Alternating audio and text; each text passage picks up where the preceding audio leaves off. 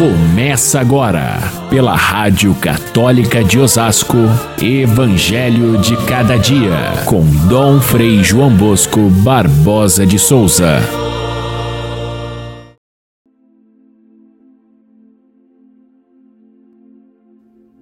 Eu te louvo, Pai, Senhor do céu e da terra, porque escondeste estas coisas aos sábios e aos inteligentes e as revelastes aos pequeninos. Sim, Pai, porque assim foi do teu agrado. Felizes os olhos que veem o que vós vedes, pois eu vos digo que muitos profetas e reis quiseram ver o que estáis vendo e não puderam ver. Quiseram ouvir o que estáis ouvindo e não puderam ouvir. Caríssimos irmãos e irmãs, ouvintes do nosso Evangelho de cada dia, prosseguimos nessa primeira semana do Advento, preparando o nosso espírito para o Natal. São quatro semanas, quatro semanas preciosas que valem por um retiro de preparação para essa festa, porque as leituras vão nos colocando cada dia um critério a mais para reconhecermos a figura de Jesus, o Filho de Deus que vem da maneira correta e acolhermos em nossa vida essa grande novidade de Deus. Deus Todo-Poderoso se faz pequeno, vem ao nosso encontro e encontra quem? Quem é capaz de ver nele Deus? São os pequeninos. São aqueles que têm o coração aberto para acolher essa verdade tão estranha, Deus se faz criança.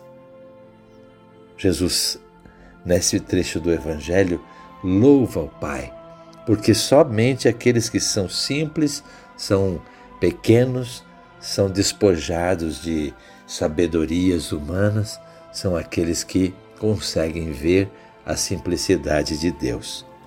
Este mesmo Evangelho que nós lemos durante o ano num contexto de evangelização, os 72 discípulos haviam saído para evangelizar e voltam contando a história desses primeiros momentos de evangelização, a acolhida do povo com relação à verdade do Evangelho.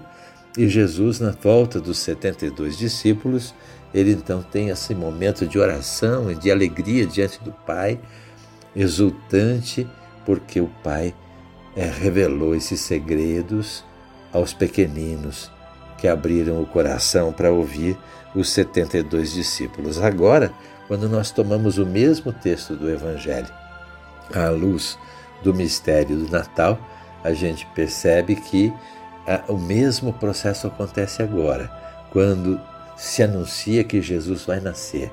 Quem acolhe esse anúncio? São os privilegiados de Deus, os pequenos.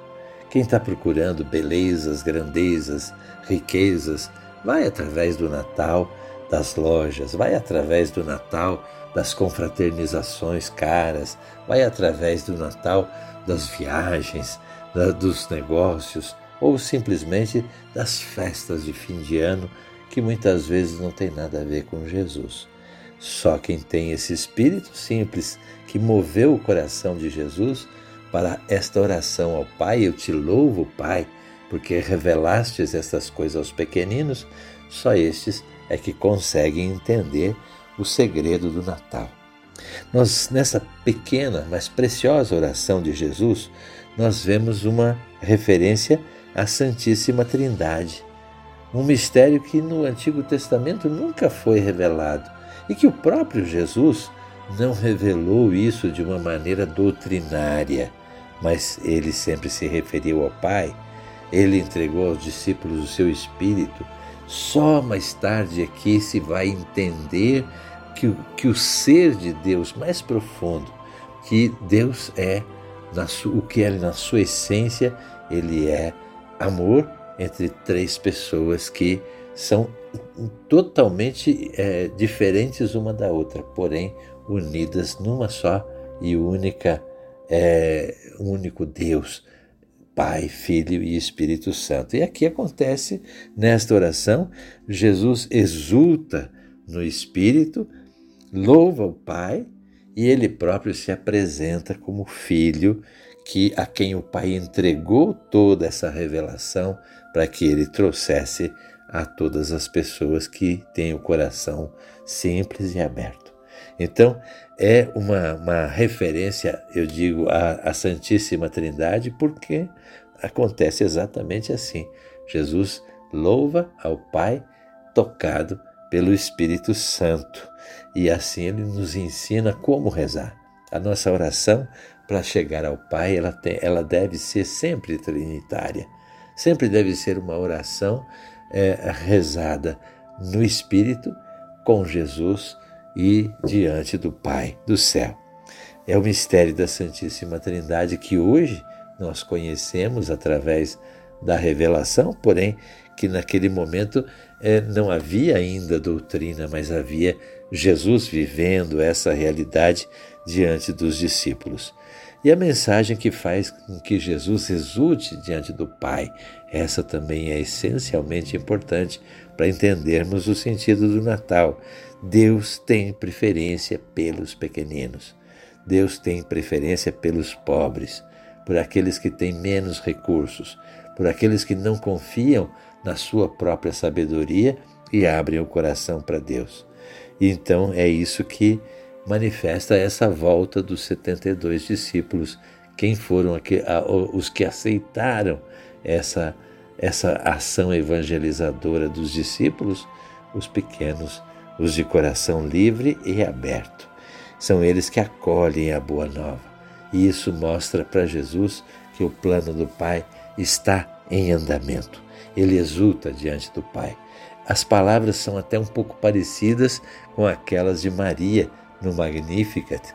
Ela exulta também o seu coração, ele se alegra porque Deus olha os pequeninos e faz com que a sua vontade se estabeleça no mundo através dos pequenos, através daqueles que de geração em geração vão acolher a mensagem do Filho de Deus, ele, Jesus Cristo, também humilde, simples, pobre, despojado na cruz e na ressurreição.